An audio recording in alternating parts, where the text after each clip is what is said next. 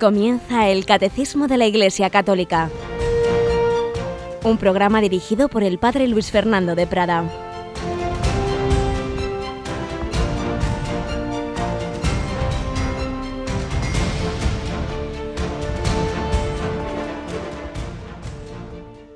Alabados sean Jesús, María y José.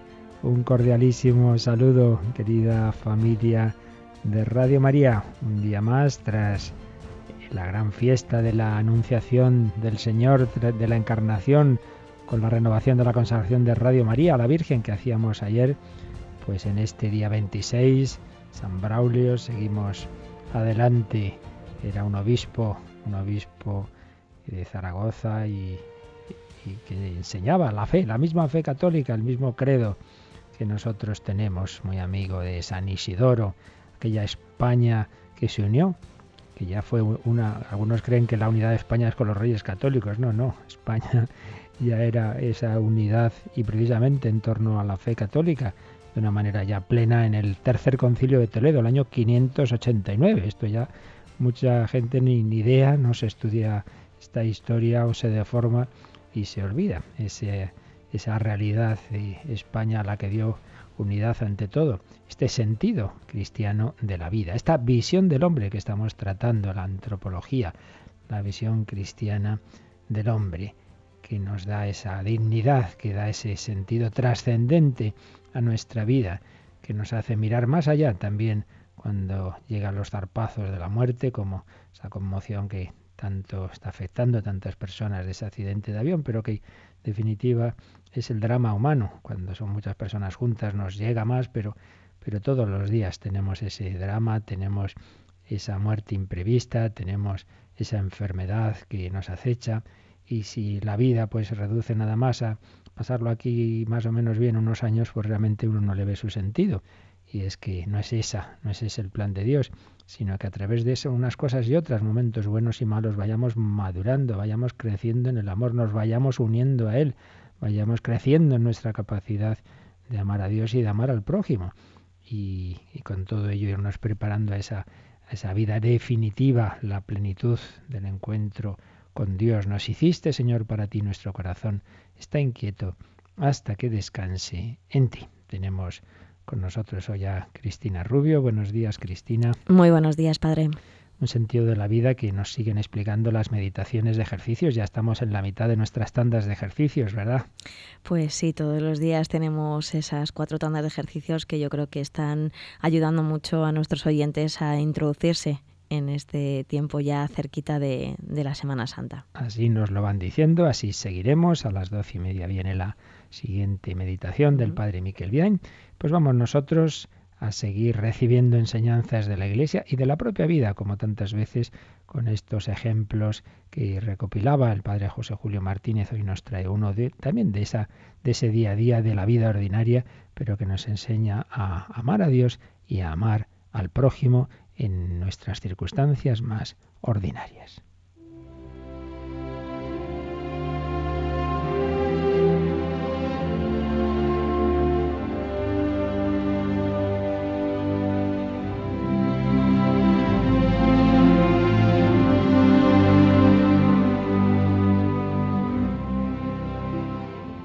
De esas historias que el padre José Julio publicaba, y le ocurrió a un, caballero de Barcelona, a quien llamó don Alfonso para preservar su auténtico nombre. Contó esta historia. Iba un día con su mujer, un domingo por la tarde, venía en coche, el coche empieza a fallar, el motor empieza a fallar hasta que definitivamente se para y se quedan ahí tirados en el campo. En aquella época no había móviles, estaban en medio de un descampado, no pasaba nadie. Levanta el capó, intenta arreglar el motor, pero realmente era incapaz. Y escribía don Alfonso. De improviso, al levantar la cabeza, después de repetir mis indagaciones, me di cuenta de que un, un automóvil grande y anticuado se hallaba detenido a tres metros del nuestro.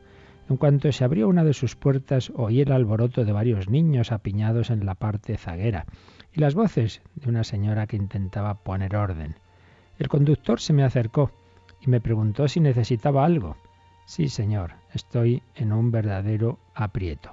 Se observó sobre el motor y observó sus piezas mientras la lluvia le empapaba la ropa. Exclamó, no es cosa grave. Podrán reemprender la marcha enseguida, pues yo tengo el recambio que hace falta y ahora mismo se lo traigo. Se fue a su coche para volver con la pieza de repuesto. Mientras la acomodaba en nuestro motor, canturreaba alegremente. Yo le dije, nos ha caído usted del cielo, no sé cómo agradecérselo. ¿Agradecérmelo? No me haga usted reír. Con lo felices que somos, mi mujer y yo, cada vez que podemos ayudar a alguien de una o de otra manera. Y ahora esto ya está. El motor funciona. Gracias, muchas gracias. Ya me temía tener que pasar aquí la noche. ¿Por qué no nos presenta a su señora, ahora que ha dejado de llover?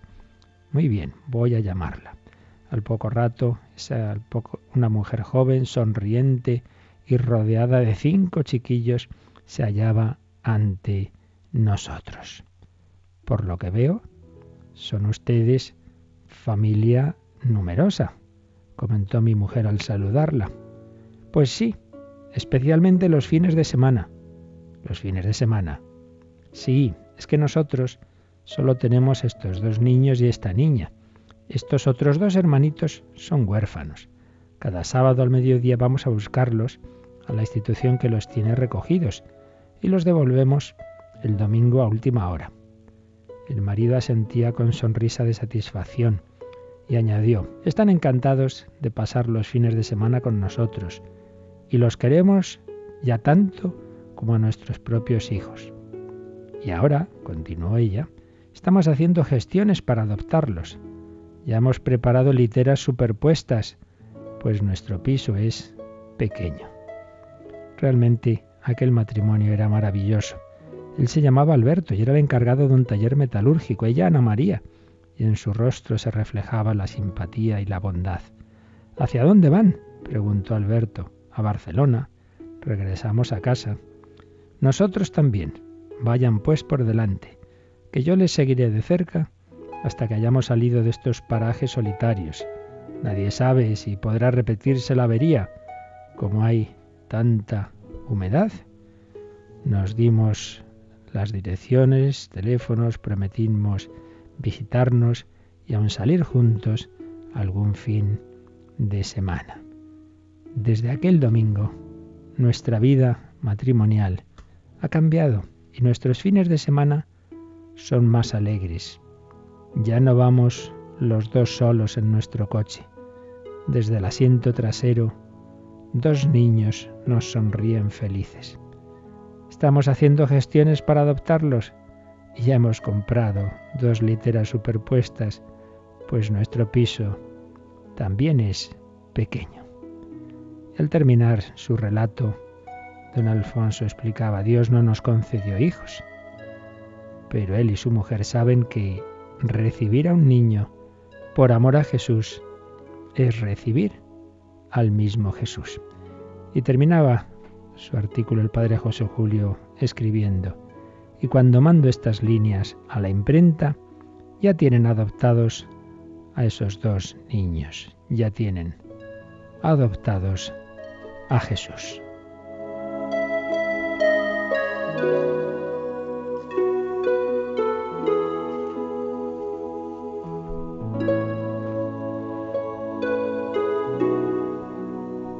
Pues una sencilla historia real que comenzó por una avería por un coche que se para, que no dice, bueno, allá ellos, si no voy a ver si necesitan mi ayuda. Una conversación, un testimonio al hilo de esa vida ordinaria, un transmitir esa alegría, ese hacer el bien. Somos felices cuando podemos ayudar a los demás y ese buscar esa ayuda también en la adopción de los niños, Señor a todos nos llama a hacer el bien, a ser fecundos de una manera o de otra, a ayudar a los demás. Y eso nos da esa alegría cuando el hombre busca pasárselo bien simplemente por placeres, simplemente por aquello que tantas veces le aturde, se queda siempre vacío y triste. Cuando el hombre, unido a Dios, con el alma llena de amor, hace el bien a los demás, comprueba aquella palabra de Jesús mayor felicidad hay en dar que en recibir.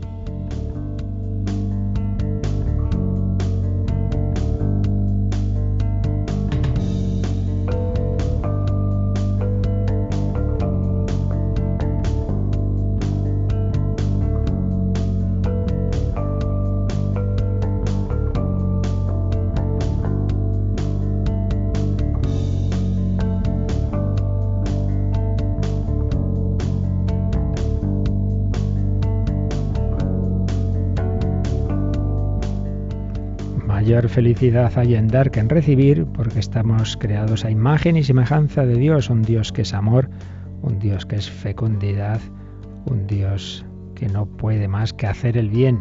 Y por eso cuando el hombre también lo hace, creado a su imagen y semejanza, pues realiza su propio ser y por ello se siente bien porque estamos hechos así, estamos hechos para amar. Cuando amamos, pues la consecuencia psicológica es esa plenitud, es esa felicidad. Y cuando en cambio nos encerramos en nosotros mismos, vamos contra nuestras tendencias. Cuando en vez de ser fecundos, haciendo el bien, nos encerramos en nuestro egoísmo, pues acabamos tristes porque no estamos hechos para ese egocentrismo. Bueno, pues estamos ya terminando todos estos apartados que nos hablan de cómo Dios creó al hombre, esa visión cristiana de la antropología.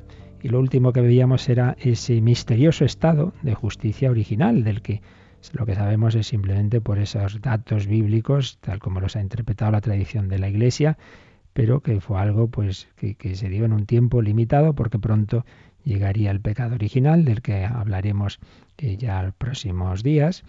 Pero antes estuvo ese estado de justicia original, lo hemos estado describiendo con los números del catecismo que tratan de este tema y decíamos que algunos dicen, bueno, hombre, pero eso uh, sería una posibilidad, pero no es que fuera así, pensando que por el hecho de que fueran esos hombres primitivos, mm, como pensar que entonces Dios no podría dar a sus almas todos esos dones de los que hemos estado hablando estos días.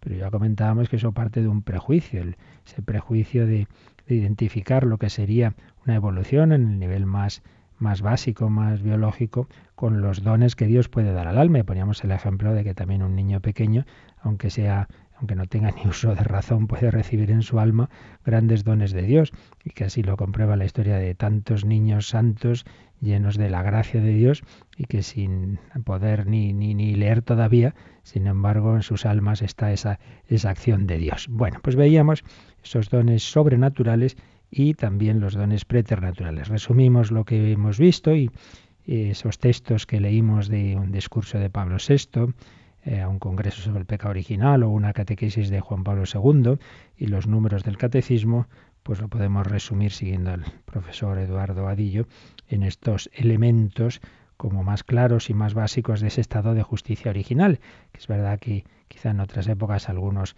teólogos añadían muchas cosas y parecía eso como un cuento de hadas, pero hoy es al revés, hoy parece que, que no puede darse estas situaciones excepcionales como si Dios no pudiera actuar en ese mundo, en ese hombre que él ha creado, no pudiera actuar en esos seres humanos de, de una manera ordinaria y extraordinaria también, y milagrosa también. Ese prejuicio de un Dios lejano que no puede actuar en su creación, pues que nosotros sabemos que eso no es así. Entonces, elementos que sobre todo aparecían claramente en esa catequesis de Juan Pablo II, que ya recordábamos del 3 de septiembre del 86, serían, primero, era una situación de amistad con Dios, una situación de amistad con Dios. Por tanto, se daba lo que hoy llamamos la gracia santificante y las virtudes infusas. Por ello, no sólo había ese conocimiento y amor natural de Dios que puede darse en cualquier hombre que no conozca, eh, digamos, sobrenaturalmente a Dios, ¿no? En cualquier religión.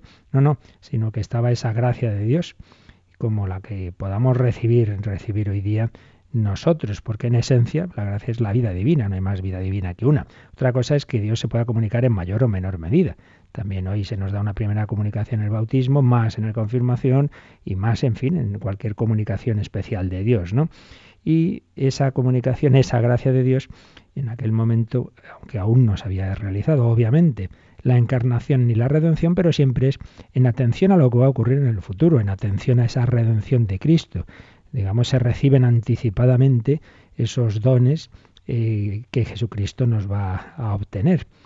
Eh, pero en definitiva es esa vida sobrenatural, esa vida sobrenatural, esa vida de Dios, aunque sin duda desde la, resurrección de Cristo y desde Pentecostés esa comunicación del Espíritu Santo se, se da con, mayor abundancia, se da en plenitud, pero que no es esencialmente diferente, no hay una gracia distinta antes y después de esa redención. Cuando los profetas pues eh, se les comunica a Dios, pues es esa gracia de Dios.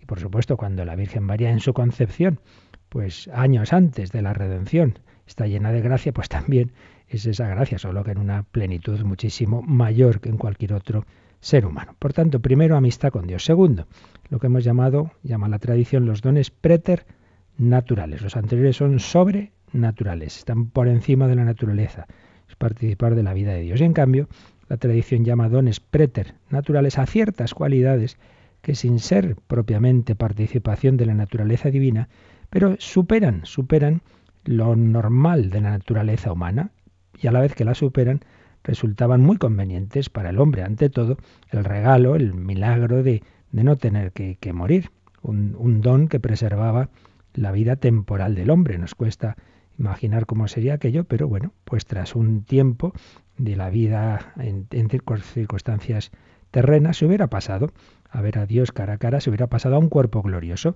como esperamos, a fin de cuentas, de la última generación que viva cuando ya termine este mundo. No pasarán por la muerte, nos dice San Pablo, sino directamente eh, entrarán en esa de condición escatológica definitiva. Por tanto, ese don preternatural de la exención de la muerte y del sufrimiento que está asociado a ella. Y un tercer elemento es el sometimiento perfecto de la parte sensitiva del hombre a la parte espiritual, a la parte racional, sin esas luchas internas que, que, tenemos ahora nosotros, esas tensiones entre cuerpo, alma, entre pensamiento, sentimiento, no, no, armonía interior, integridad. Y también armonía de unos con otros, esa armonía que sí, que aparece entre el hombre y la mujer, armonía con la naturaleza, una, una, paz interior que se traduce también en la paz exterior de unos con otros. Esto es lo que se va a perder por el pecado original, estos dones sobrenaturales y de rebote también estos regalos que estaban asociados a ellos, que llamamos los dones preternaturales. Y así termina eh, el catecismo, esta exposición de cómo es ese hombre que creó Dios. Hemos ido viendo a lo largo de varias catequesis estos, todos estos puntos y antes de pasar al, al siguiente tema, que ya es el pecado original, creo que como hemos visto bastantes puntos de, de esta antropología, vamos a dedicar hoy y algún día más a hacer una síntesis de todo lo visto, pues primero con los mismos números de resumen que nos vienen en el catecismo, luego lo haremos con el Yucat y así le damos un repasito, que las cosas hay que repasarlas para que se nos queden bien. Y le he pedido a Cristina, que, es muy amante de la teología también, que ella misma se, echara un ojo a lo que hemos visto y nos hiciera una síntesis. Cristina, ¿te has preparado ahí ya tu síntesis? Vamos, que me ha puesto examen. casi, casi. Vamos a ver, hemos estado viendo pues esas características, esas cualidades del hombre han ido apareciendo aquí en estos apartados, así que si has hecho ese pequeño esfuerzo de síntesis, resúmenos. ¿Qué, nos viene a decir la doctrina católica sobre el hombre? ¿Qué podemos deducir? ¿Qué características claves nos da esa doctrina? Bueno, pues que el hombre ha sido creado a imagen y semejanza de Dios. Ese es siempre el punto clave, ¿verdad? Es un concepto básico de, de toda visión cristiana. El hombre creado a imagen y semejanza de Dios. Muy bien. Con dignidad de persona, libre e inteligente no somos una cosa, somos alguien, una alguien, una, una persona, una persona, así como Dios es un ser personal, Padre, Hijo y Espíritu Santo, creados a su imagen y semejanza, somos personas. Hemos sido creados para servir y amar a Dios. Claro, hemos sido hechos para Él, nos hiciste Señor para ti. Nuestro corazón está inquieto hasta que descanse en ti. El hombre pues nunca va a encontrar una plenitud, una felicidad total y absoluta simplemente en las cosas terrenas. El misterio del hombre solo se esclarece en el misterio del Verbo encarnado. Esto es otro un punto muy importante, específicamente cristiano. Si los anteriores pueden los compartimos con nuestros hermanos mayores judíos y con otras otros enfoques religiosos, aquí hay algo específico y es que si quieres conocer al hombre tienes que mirar al hombre con mayúsculas, a Jesucristo, ex homo, dijo Pilato, y no se daba cuenta de que estaba diciéndole a la humanidad que ese hombre que aparecía en el balcón del pretorio es realmente el modelo de la humanidad. ¿Cómo debe ser el hombre? Mira a Jesucristo. El misterio del hombre se esclarece en el misterio del Verbo encarnado. Nos duelen esos accidentes, esas muertes terribles. Mira a Jesucristo en la cruz y mírale resucitado. Y desde esa clave, desde esa luz, entenderemos mejor, siempre dentro del misterio, el misterio del hombre. ¿Qué más? La unidad del género humano, un solo principio llamado a la comunión entre los hermanos. Sí, hay ahí esos dos aspectos. Por un lado, que no es que Dios ha creado así seres individuales, cada uno por su lado, sino una familia, la familia humana, el género humano, y una consecuencia de ello es que también que nos ha creado para, para relacionarnos, para la comunión. Otro aspecto de ser imagen y semejanza de Dios es que, estamos llamados a, darnos, a entregarnos, a amarnos como el Padre y el Hijo se entregan en el Espíritu Santo. ¿Qué más características? Que somos eh, corporal y espiritual, una unidad eh, de cuerpo y espíritu por un lado, unidad, o sea, no es que yo tengo un cuerpo y luego tengo un alma, no, no, soy uno, pero esa unidad ese, no, quiere decir caer en un reduccionismo de que solo hay un principio en nosotros, no, no, tenemos un principio espiritual y un principio corporal, pero no dualismo, no es cuerpo y alma cada uno por su lado, pero tampoco ese monismo de que de que el hombre sería en el fondo, bueno, materia más o menos eh, evolucionada, pero nada más. No, no, no. Hay en nosotros un principio espiritual no ligado a la materia y que incluso eh, tras la muerte puede pervivir separado del cuerpo, siempre en relación a él, esperando la resurrección, pero que puede pervivir, que no muere nunca. ¿Qué más? Hombre y mujer somos una unidad de dos con igualdad y diferencia. Por tanto, esa visión cristiana del hombre tiene que reflejar también este dato. Dios no ha creado un ser eh, así abstracto, neutro, no, no, ha creado o varones mujeres. La Biblia llama a ese primer hombre Adam, que significa hombre, es un, es un término genérico, digamos, y, Eva, es, que es la, la, mujer, la madre. Realmente la primera expresión en, eh, cuando se habla de varón y mujer es is, isa, varón, varona, viene a ser, la, sería, digamos, la, la traducción de esos términos hebreos, is, isa, y luego Adam, hombre, Eva, como sabemos, la madre de, de los vivientes. ¿Qué más?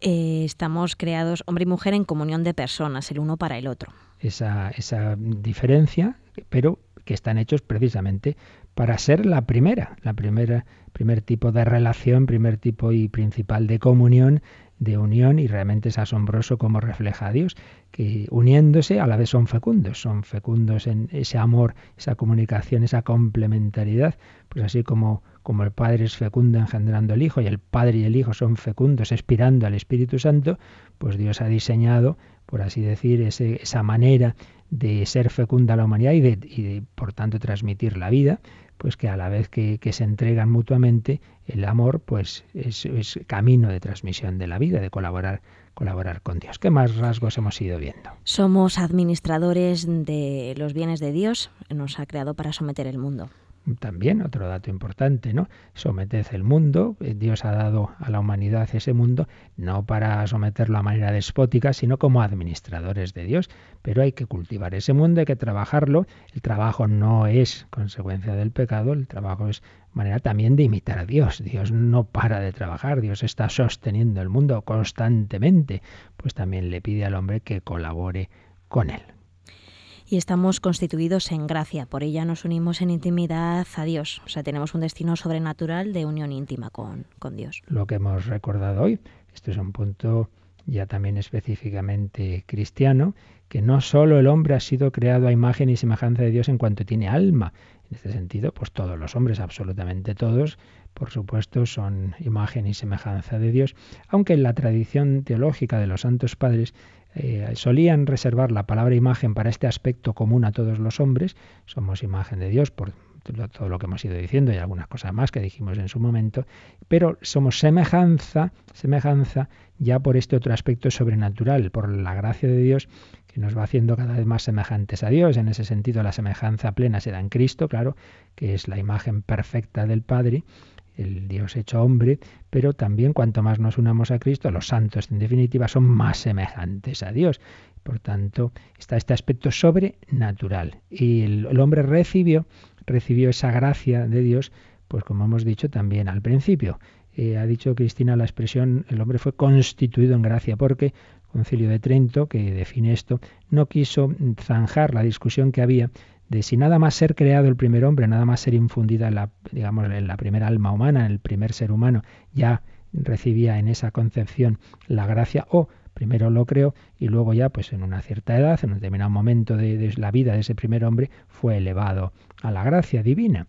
Eh, no lo quiso zanjar y por eso usa la palabra constituido en gracia en vez de decir creado, para no dejar de decir si fue al principio o fue eh, un poco de tiempo después. En cualquier caso, el, hombre al principio de la humanidad, ya Dios eleva al hombre a la intimidad divina, que no es lo mismo adorar a un Dios que ahí lo reconozco, un Dios creador, conocemos a Dios como creador, como en tantas religiones naturales, no es eso lo mismo que ser invitados a su amistad, a su intimidad y sobre todo a un destino eterno de contemplar a Dios cara a cara, la visión beatífica. Eso es algo que supera por completo las fuerzas naturales y a lo que Dios ha destinado al hombre desde el primer momento. Dios ha querido que esa su criatura, como también los ángeles, pues puedan contemplarle cara a cara. Así pues, dones sobrenaturales, la gracia que nos permite llegar al cielo. Y algunos dones más, ¿verdad? Los que antes comentaba, que son los preternaturales. Que eran? La inmortalidad, eh, la exención del sufrimiento y el dominio de sí la armonía interior. Exactamente. Muy bien, pues yo creo que Cristina nos ha hecho un estupendo resumen. Tienes un nueve y medio, por lo menos. Muy bien, muy bien.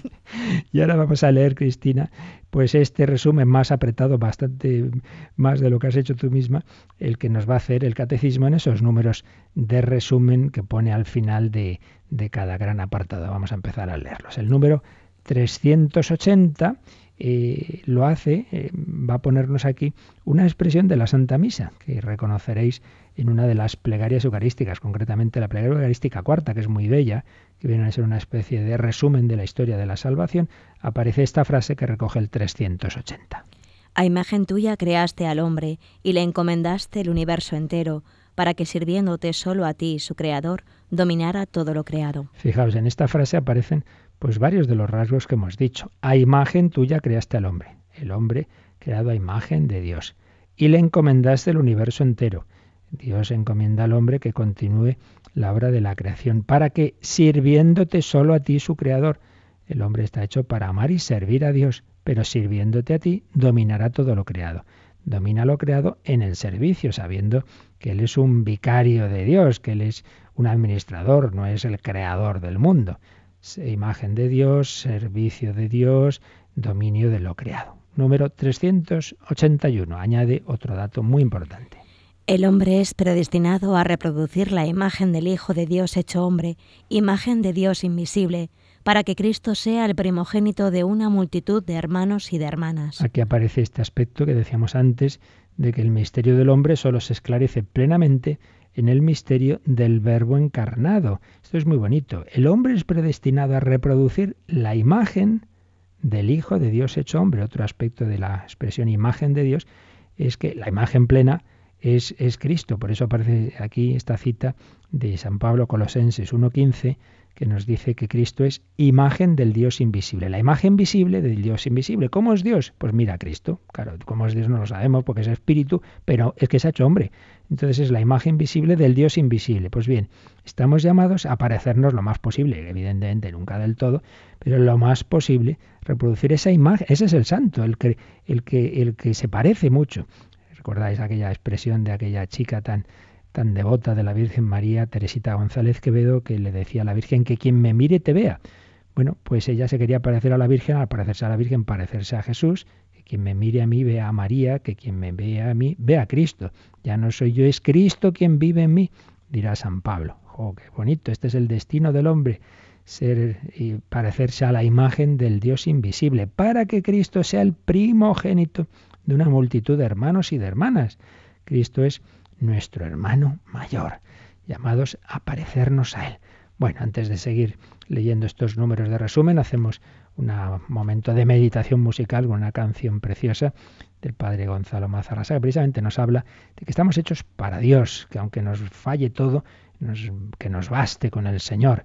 Una canción, eh, una versión en que entra el padre Gonzalo, pero luego va entrando el coro de la JMJ de, de, la Jornada Mundial de la Juventud, el coro que se formó a raíz de la JMJ de Madrid, una versión preciosa, vamos a con ella a meditar cómo el Señor nos llama a esa unión, a esa unión con Él, a, centrarnos en Dios y relativizar todo lo demás.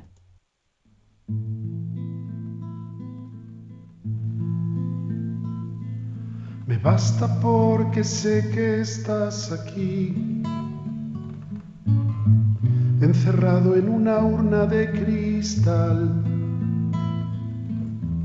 volando a lomos de una nube gris caminando de nuevo sobre el mar. Me basta porque sé que estás aquí. Aunque tardes un poco en regresar, tú dijiste que habrías de venir. Haz que no nos cansemos de esperar basta porque sé que estás aquí. Aunque no se te oiga respirar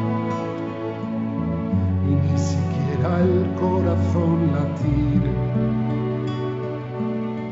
me basta con tu nombre pronunciar, me basta porque sé que estás aquí.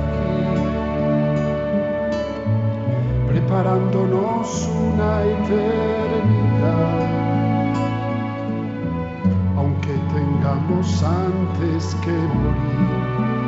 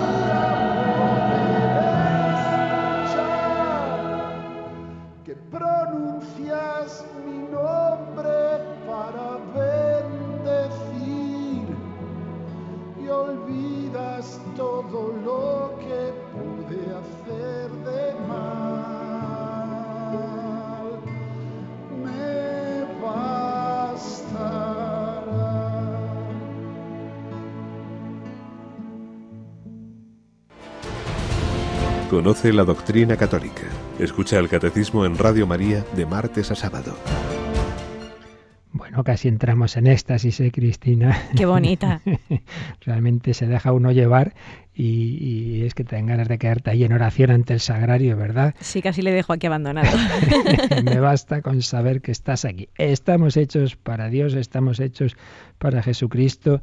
Él nos hace presentes al, al, al, Dios vivo, a nosotros en cuerpo y alma. Él se ha hecho hombre, Él tiene cuerpo y alma y es lo que nos recuerda el número 382.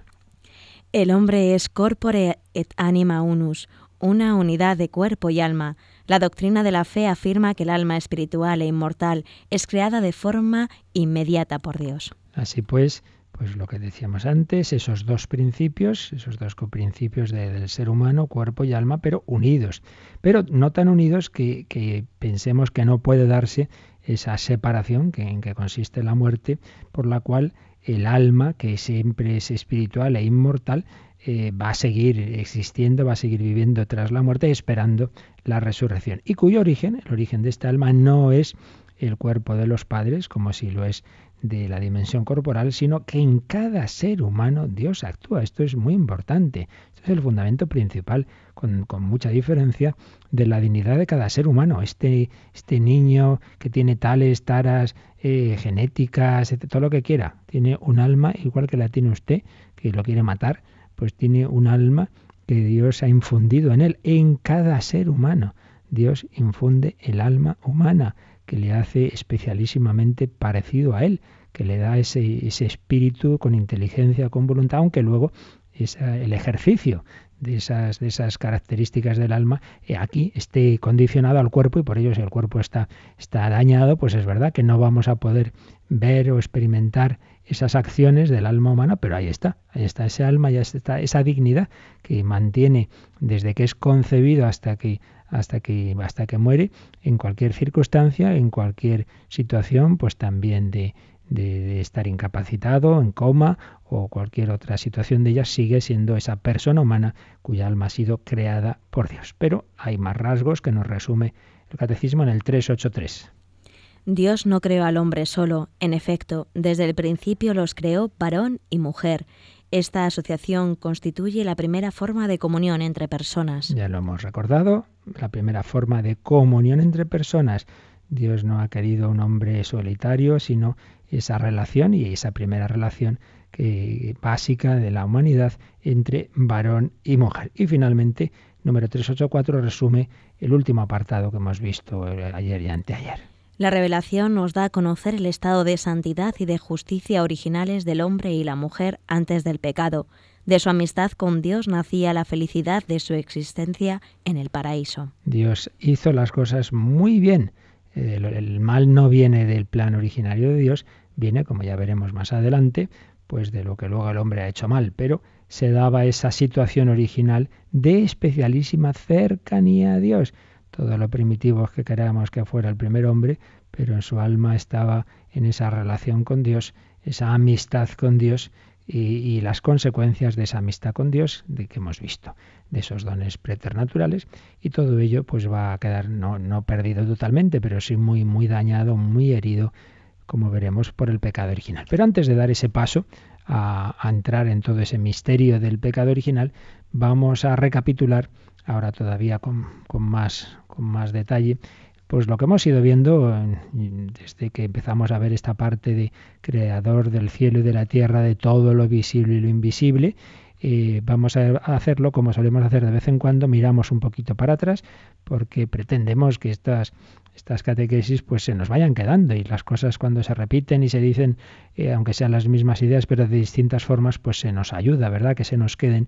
Y digo que solemos hacerlo de vez en cuando esta recapitul recapitulación con la ayuda del Yucat, este catecismo para jóvenes que, originado en, en, Austria, fue regalado por el Papa Benedicto XVI a, a los jóvenes del mundo en la JMJ precisamente de, de Madrid y que viene a resumir lo que nos dice el Catecismo Mayor, con expresiones más básicas, más sencillas y más juveniles muchas veces. Vienen unas citas marginales, frases que aquí no vamos a leer ahora, sino solo lo esencial, pero bueno, que nos va a servir, como digo, para recapitular estos apartados que hemos ido viendo últimamente eh, sobre la creación. Entonces vamos como un poco para atrás, más atrás todavía de lo que hemos visto ahora, porque si se nos habla de creador del cielo y de la tierra, de lo visible y de lo invisible, ¿A qué se refiere eso de lo invisible? Pues se refiere a los seres puramente espirituales. Nosotros hemos dicho, tenemos cuerpo y espíritu, pero hay seres que son solo espirituales, los ángeles. Por ello, vamos a empezar a ver hoy, no nos da tiempo evidentemente a todos, sino que seguiremos ya el próximo día, pero vamos a ir leyendo despacito y simplemente con que lo leamos y bueno, mínimo comentario nos va a ayudar a, repasar y a recapitular eh, lo que hemos visto, digo, de la creación a partir del número 54 del Yucat. 54 del Yucat, la pregunta que se hace, porque está hecho así en base de forma de preguntas y respuestas, es ¿qué son los ángeles? Cristina, ¿qué responde el Yucat? Los ángeles son criaturas de Dios puramente espirituales, que tienen inteligencia y voluntad. No son corporales, son inmortales y normalmente no son visibles viven constantemente en la presencia de Dios y transmiten a los hombres la voluntad y la protección de Dios. Vienen aquí estos rasgos resumidos que son puramente espirituales. Ese espíritu incluye evidentemente la inteligencia y la voluntad. Son inmortales. El ángel ya como espíritu que es no se puede romper, no se puede corromper. Em, siempre en la presencia de Dios, la presencia de Dios por un lado contemplando a Dios, pero por otro lado con esa misión de ayudarnos a nosotros, transmiten a los hombres la voluntad y la protección de Dios. Eso es lo esencial. Pero luego el Yucat, después de dar los datos básicos, luego hace una ampliación y en este caso la ampliación dice lo siguiente. Un ángel, escribió el cardenal Joseph Ratzinger, es como el pensamiento personal mediante el cual Dios se vuelve hacia mí. Al mismo tiempo los ángeles están completamente vueltos a su Creador, arden en amor por Él y le sirven noche y día. Nunca cesa su canto de alabanza. Los ángeles separados de Dios son llamados en la Sagrada Escritura diablos o demonios. Así pues se insiste en esa doble, dimensión. Por un lado los ángeles miran a Dios, pero por otro lado nos ayudan a nosotros. Esa cercanía hacia nosotros viene aquí expresada con una frase que en su día escribió el entonces cardenal Ratzinger, una frase muy bonita, y es que un ángel viene a ser como el pensamiento personal mediante el cual Dios se vuelve hacia mí. Cuando San Ignacio de Loyola en sus ejercicios espirituales dice las comunicaciones que podemos recibir de Dios, dice que podemos recibirlas de una manera directa de Dios, pero también a través de los ángeles. Los ángeles pueden inspirarnos buenos pensamientos, buenos deseos, entonces vendrían a ser como ese pensamiento personal que Dios me dice, pero a través, a través del ángel. Miran a Dios, miran a nosotros, arden en amor por Él, qué bonita expresión, arden en amor por Él y le sirven noche y día, nunca cesa su canto de alabanza. ¿Te acuerdas, Cristina, que hay un momento de la misa en que nos damos cuenta de que los ángeles están también en ese cántico de alabanza. Sí, en el santo. Muy bien, muy bien. Esta chica es que a mí me gusta mucho, además hay una pequeña película ¿no? que nos enseña mucho esa parte y es muy bonita, ¿no? Estar en presencia de todos los ángeles y los santos en ese santo santo. La película es el milagro. El milagro de la misa, sí. Pues es verdad que, y fijaos que muchas veces alguno dice, los ángeles, ¿pero dónde aparecen los ángeles? Pues todos los días lo mencionamos en misa. Con los ángeles y arcángeles y con todos los coros celestiales cantamos sin cesar el himno de tu gloria, santo, santo, santo. Ahí siempre los menciona la liturgia de la iglesia, nunca cesa su canto de alabanza. Naturalmente Dios solo ha creado ángeles buenos, como creó a la humanidad buena, pero los ha creado libres, como también a nosotros. Y si nosotros tuvimos nuestro pecado original, también hay ángeles que se rebelaron, que no aceptaron ser de Dios, ser para Dios, que prefirieron vivir desde sí mismos, desde su autosuficiencia, desde su soberbia y no, no quisieron depender de Dios. Esos ángeles se convierten a sí mismos en demonios. De esto ya hablaremos más adelante, pero ya lo mencionamos en su momento que Dios no ha creado demonios, obviamente. Ni hay un Dios bueno y un Dios malo. Ese maniqueísmo, ese dualismo de algunas religiones. No, no, no, no. Solo hay un Dios bueno que solo ha creado cosas buenas, pero al seres buenos, libres, podemos torcernos, podemos separarnos de Dios, como un hijo puede recibir muy buenas enseñanzas y ejemplos de sus padres y luego, por desgracia, como tantas veces vemos torcerse, porque somos libres. Pues hay ángeles que se separaron de Dios y se convirtieron en demonios. Y sigue hablando de los ángeles en número 55, que se pregunta, ¿se pueden establecer relaciones con los ángeles? ¿Qué responde? Sí, se puede pedir ayuda a los ángeles y solicitar su intercesión ante Dios. Se puede y se debe, y por eso en nuestras oraciones matinales, desde luego en las de Radio María, está esa invocación a los ángeles, al ángel de la guarda, también a San Miguel, gran capitán en la lucha contra el demonio. Y lo explica un poquito más el Yucat a continuación. Cada persona recibe de Dios un ángel custodio. Rezar al ángel de la guarda por uno mismo y por otros es bueno y sensato. Los ángeles también se pueden hacer perceptibles por su cuenta en la vida de un cristiano, por ejemplo, como portadores de una noticia o como acompañantes que ayudan.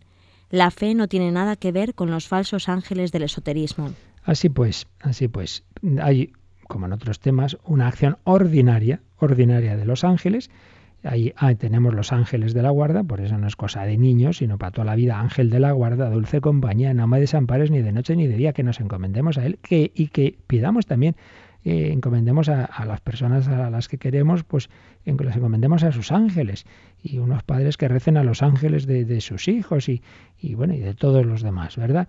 Rezar al ángel por uno mismo y por otros es bueno y sensato. Pues esto es lo ordinario, una acción de los ángeles que normalmente no vamos a ver, que no vamos quizá a sentir nunca, pero a veces los ángeles pueden hacerse, dice el, Yucat, perceptibles, claro. Y en la escritura tenemos bastantes casos, desde luego, de ángeles que se hicieron perceptibles. El más famoso, el que ayer recordábamos, ¿verdad, Cristina? Sí el arcángel San Gabriel. San Gabriel que, es el que se hace perceptible para transmitir la buena noticia. Ese es patrono vuestro, ¿eh? de los periodistas. Claro que sí. Porque ese sí que da la mejor buena noticia. Pero también recuerdas que está San Rafael, eh, con Tobías, ¿verdad? Y en fin, en, la escritura aparecen, bueno, y en la vida de Jesús aparecen un montón. En el nacimiento se manifiestan a los pastores, en la resurrección se manifiestan a las mujeres, etcétera.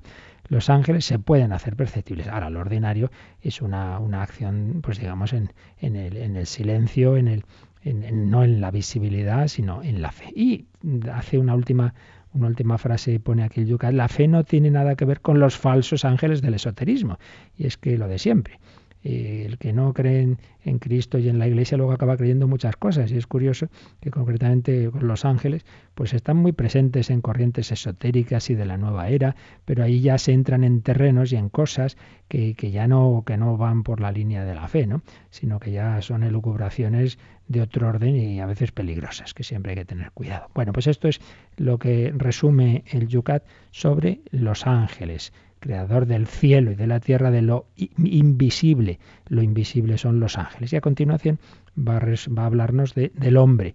Y cuando lo veamos, pues nos va a servir de resumen de lo que hoy también hemos resumido pues esa síntesis que nos ha hecho Cristina y esos números que hemos leído del catecismo el próximo día pues a partir del 56 del Yucat. Así que si lo tenéis y si no os lo aconsejo que os lo compréis el Yucat pues os lo podéis ir leyendo porque las cosas se nos quedan. Si solo oímos pues quizá no se nos quede mucho pero si leemos y subrayamos pues es como se nos van a ir quedando las cosas más. Nosotros lo dejamos aquí. Seguiremos pues con esta síntesis de todo este apartado de la creación y leyendo, como digo, el Yucat, ahí donde nos hemos quedado en el número 56, que es así como un estupendo resumen del Catecismo Mayor. Lo dejamos. Eh, de nuevo, pues damos gracias a Dios de todos sus dones y estos últimos minutos, si queréis, podéis aprovechar para consultas, para preguntas de esto o de otros temas relacionados. Participa en el programa con tus preguntas y dudas Llama al 91 153 8550. También puedes hacerlo escribiendo al mail catecismo arroba radiomaria.es. Catecismo arroba radiomaria.es.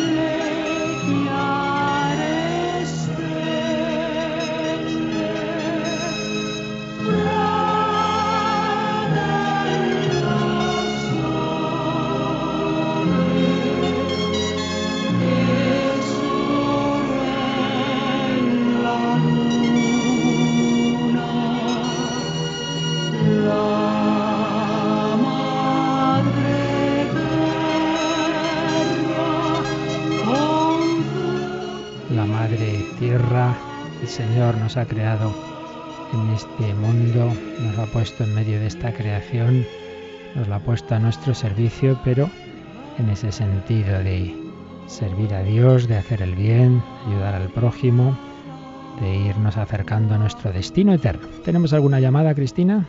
Sí, tenemos una pregunta de Aurora desde Alicante.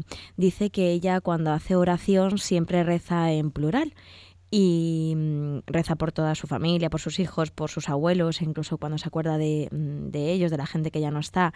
Y ella suele rezar siempre en plural.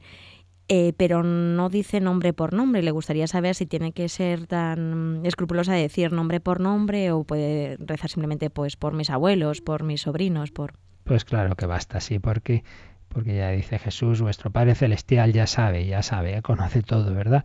Y naturalmente sabe lo que llevamos en el corazón. Pues un sacerdote, tantas personas que le dicen pida por esto, pero no quiere decir que cada vez tiene que sacar la lista y este y el otro, sino que lleva ahí esas intenciones que el Señor ya, ya las sabe, ¿no? Como en la Santa Misa. Por tanto, lo importante es que nos unamos a Dios, que nuestra oración, como bien dice ella, sea, no sea, no sea interesada, no sea egoísta, sino que, en todo momento pues, pues también en la oración ejercitemos la caridad con el prójimo, ¿verdad? Y por eso las, las peticiones de la misa siempre tienen un sentido universal, que no quita que luego pidamos por lo más particular, ¿no? Por tanto, que me parece muy bien y no hace falta ciertamente mencionar, mencionar los nombres, sino que el Señor ya, se le, ya, ya lo sabe. ¿Qué más? Bueno, me han llamado también para preguntar por el título de la película de la que hemos hablado, la que yo hablaba de El momento del santo, El ah, milagro de la misa. Entonces, bueno, porque no a los que no les haya dado tiempo a cogerla es una película que, que ayuda mucho. Sí, fíjate, yo ahora mismo no, no, no, no recuerdo si la vi, porque, que, pero creo que es muy buena para la catequesis sobre todo, ¿verdad? Sí, sí, sí, porque es toda la Eucaristía y, se ve en todos los momentos, pues muchas veces cosas que no caemos en, en, cuenta, en el momento del ofertorio, pues eh, lo que realmente está pasando en la misa, ¿no? Y luego te ayuda a vivir la misa con una profundidad que muchas veces nos hace falta. Yo la recomiendo. El milagro. El milagro de la misa. El milagro de la misa se llama. Muy bien.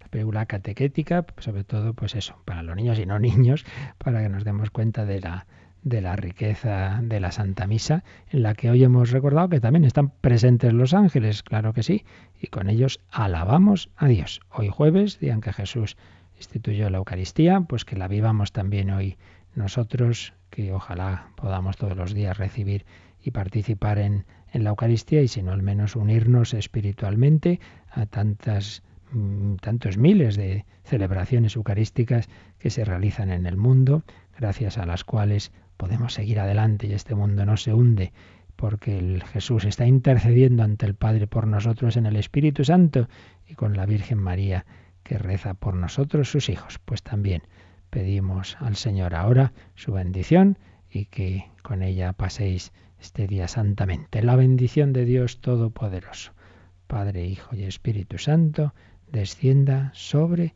vosotros. Un feliz día en el Señor.